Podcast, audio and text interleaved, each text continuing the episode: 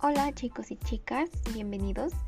Mi nombre es Daniela eh, y en este podcast, les repito, vamos a hablar sobre la contaminación de los alimentos. Para empezar este interesante tema, ¿por qué es tan importante hablar sobre esto?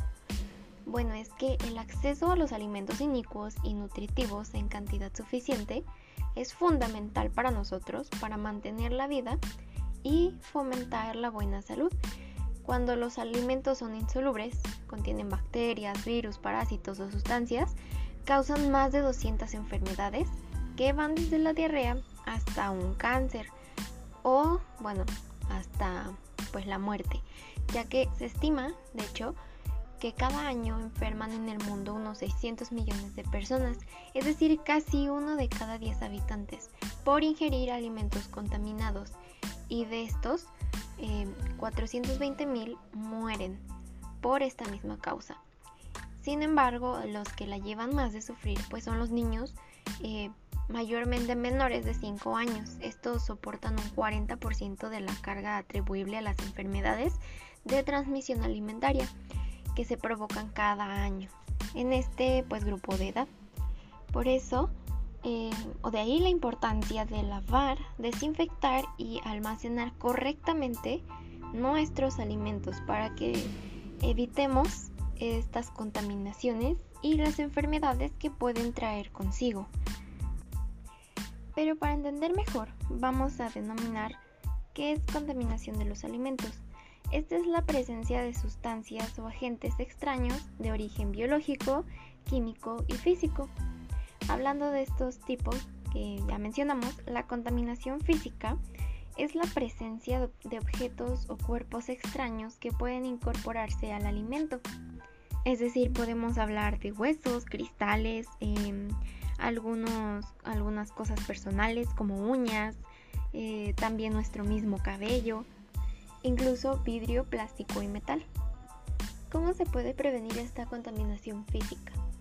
Bueno, eh, para eso necesitamos eh, desde la preparación de los alimentos o desde el almacenamiento tener bastante cuidado con no pues tener eh, objetos personales, tal vez como joyas, relojes, no tener las uñas pintadas, incluso tener una cofia nosotros y nuestro cabello que esté pues bien recogido. También si hablamos del almacenamiento, tener muchísima limpieza, eh, cómo estamos haciendo las cosas para que eh, a nuestro alimento a la hora de guardarlo no se vaya tal vez a incrustar tal vez una aguja, em, cositas así que pudieran estar en nuestro alrededor, pero si no tenemos eh, esta buena limpieza, pues se pueden añadir a los alimentos. Entonces se recomienda que tengamos bastante limpieza y evitemos tener objetos que pues estén fuera. Em, vuelvo a mencionar como objetos personales, este, eh, las uñas pintadas, para eso tenemos que traer guantes. Cada empresa em, se les va a pedir ciertos... Cada empresa tendrá sus reglas eh, para los trabajadores y que cumplan con ciertas eh, normas de vestimenta, em, de higiene incluso, como el no fumar también, etcétera, etcétera. Ahora, pasando a la contaminación química, este se debe a la presencia de sustancias eh, tóxicas extrañas al alimento. Estas pueden ocasionar graves problemas a la salud ya que no se observa a simple vista y es mucho más peligroso.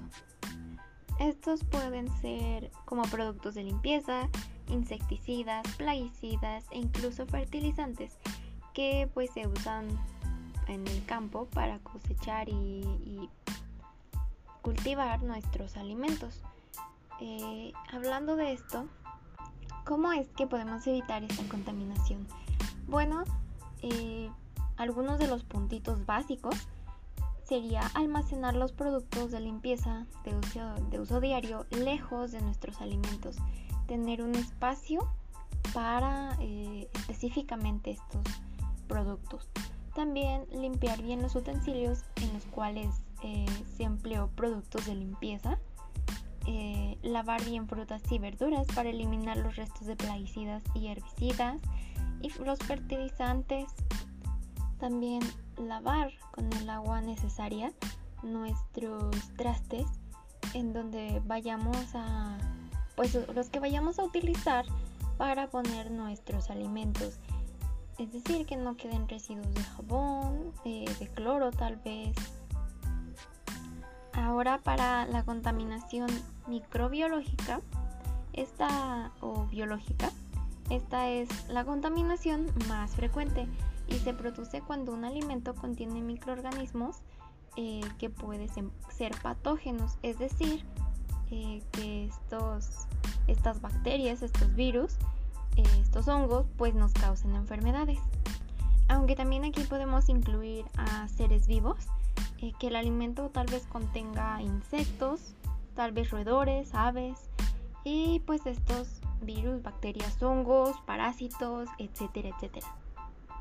Esta está muy asociada a la mala manipulación por parte de los operadores y al contacto con los alimentos crudos que pueden estar contaminados. También hablando, por ejemplo, de en los cultivos, pues la tierra, eh, si no se usa tal vez el fertilizante adecuado, este fertilizante puede estar contaminado tal vez con heces o materia fecal eh, humana, bueno, hasta de animal puede haber un riesgo. Sin embargo, por eso debe incluso todos estos detalles ser bien tratados. Por ello volvemos a decir, la fuente de estos microorganismos puede ser el suelo, es decir, la tierra, em, el agua, también si no es un agua que esté bien tratada, que esté que no sea potable, puede haber una gran, eh, un gran riesgo porque por ejemplo de ahí viene eh, la enfermedad como el cólera, de, tomar un agua contaminada.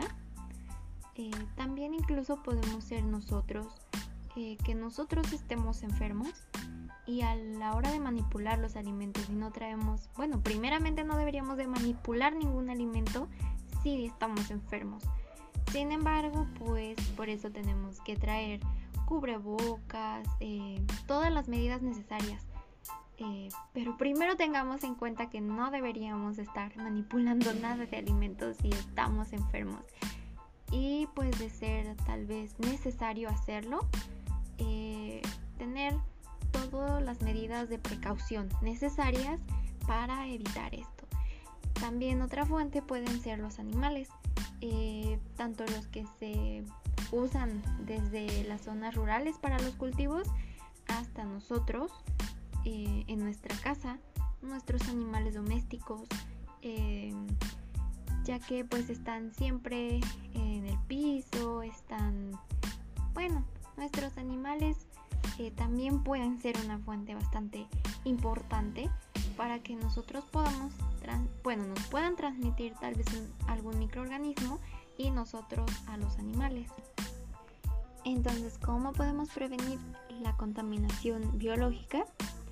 Bueno, debemos limpiar bien nuestra zona de, trabajo para la manipulación de estos alimentos, es decir, eh, tal vez nuestra cocina.